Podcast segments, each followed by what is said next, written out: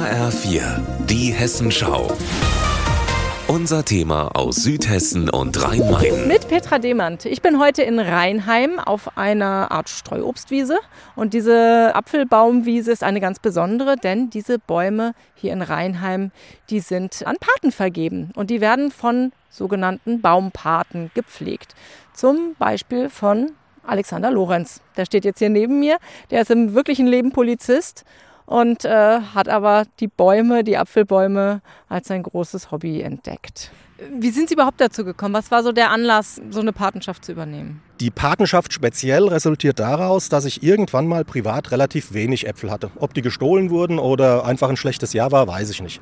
Und da ich relativ viel privat, sportlich hier unterwegs bin, habe ich irgendwann gesehen, hier sind so viele Apfelbäume rund um Rheinheim und in Rheinheim und äh, gefühlt kümmert sich da niemand drum. Die hängen voll, dann siehst du, die Äpfel liegen unten, kein Mensch ist da. Und dann habe ich über einen Bekannten von der Stadt Rheinheim einfach mal nachgefragt, wem denn diese Bäume gehören und eine Unterschrift und da habe ich sie geerbt. So, wie kommt man da jetzt ran an die Äpfel? Sie machen mir eine Baumleiter.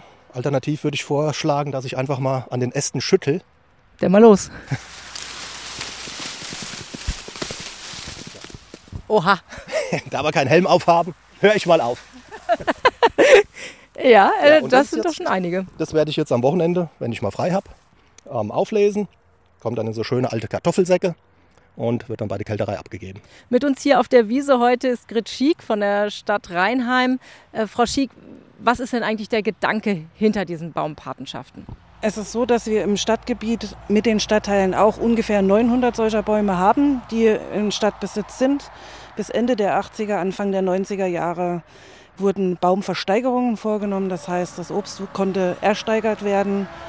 Ähm, und der Arbeitsaufwand war halt dann einfach zu groß. Haben Sie alle Bäume unter oder bräuchten Sie noch Paten?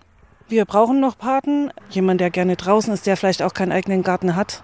Sag ich mal, für einmal im Jahr dieses Holz zurückschneiden und da diese Pflege unterhalb der Baumkrone erledigen, ist jetzt, denke ich, absolut im Rahmen des Machbaren. Der Apfellese in Rheinheim steht also fast nichts mehr im Weg, kann also demnächst losgehen.